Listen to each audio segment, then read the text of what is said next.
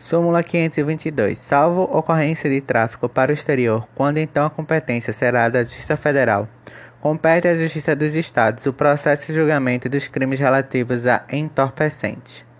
Súmula número 523. No processo penal, a falta de defesa constitui nulidade absoluta, mas a sua deficiência só o anulará se houver prova de prejuízo para o réu.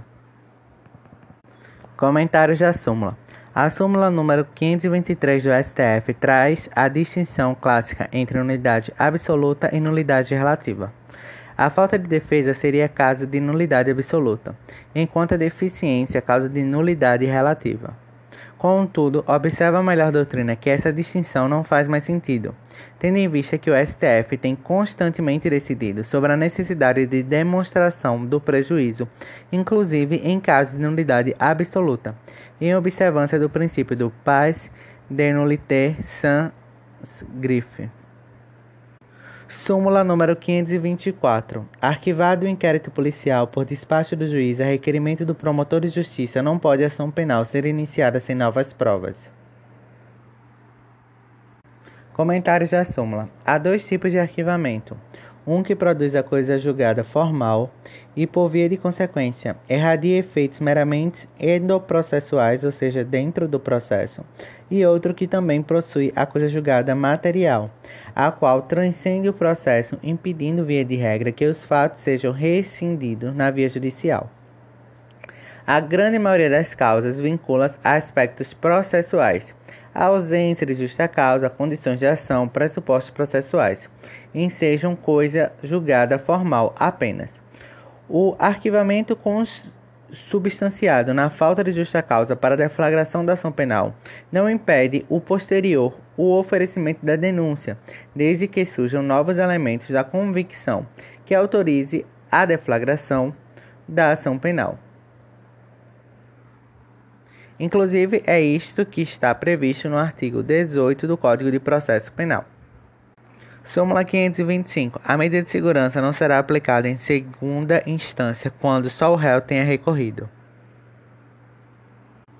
Comentários da súmula número 525.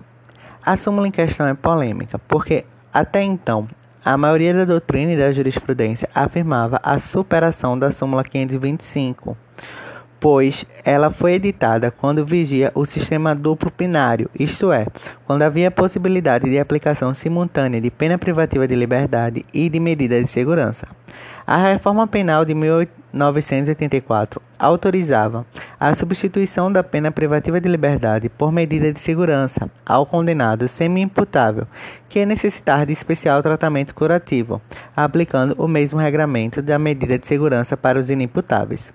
Ocorre que, em julgado de 2012, a segunda turma do STF continuou aplicando a referida súmula e afirmou que se o réu foi condenado a uma pena e somente a defesa recorreu, o tribunal não poderia aplicar medidas de segurança sem que isso tenha sido pedido por representar reformar-se o império. Dia, dito de outro modo, a súmula número 525 veda a aplicação da medida de segurança quando apenas o réu tiver recorrido. Ocorre que tal enunciado foi editado antes da reforma de 1984 do CP, CP, do CP quando vigente o sistema de duplo binário.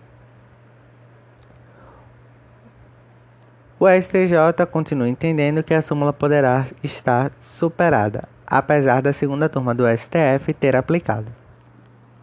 Súmula número 528. Se a decisão contiver partes autônomas, a admissão parcial pelo presidente do tribunal ACO de recurso extraordinário que, sobre qualquer delas se manifestar, não limitará a apreciação de todas pelo, pelo Supremo Tribunal Federal, independente de interposição de agravo de instrumento.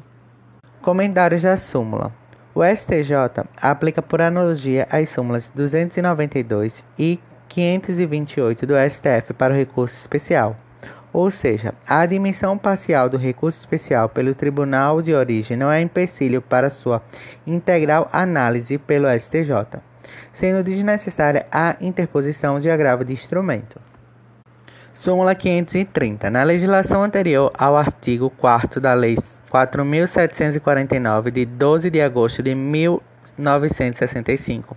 A contribuição para a Previdência Social não estava sujeita ao limite estabelecido no artigo 69 da Lei 13.807, de 26 de agosto de 1960, sobre o 13º salário, a que se refere o artigo 3 da Lei 4.281, de 8 de novembro de 1963. Súmula número 531. É inconstitucional o decreto 51.668, de 17 de janeiro de 1963, que estabelece salário profissional para trabalhadores de transporte marítimo, fluviais e lacustres. Súmula 539. É constitucional a lei do município que reduz o imposto predial urbano sobre imóvel ocupado pela residência do proprietário que não possua outro.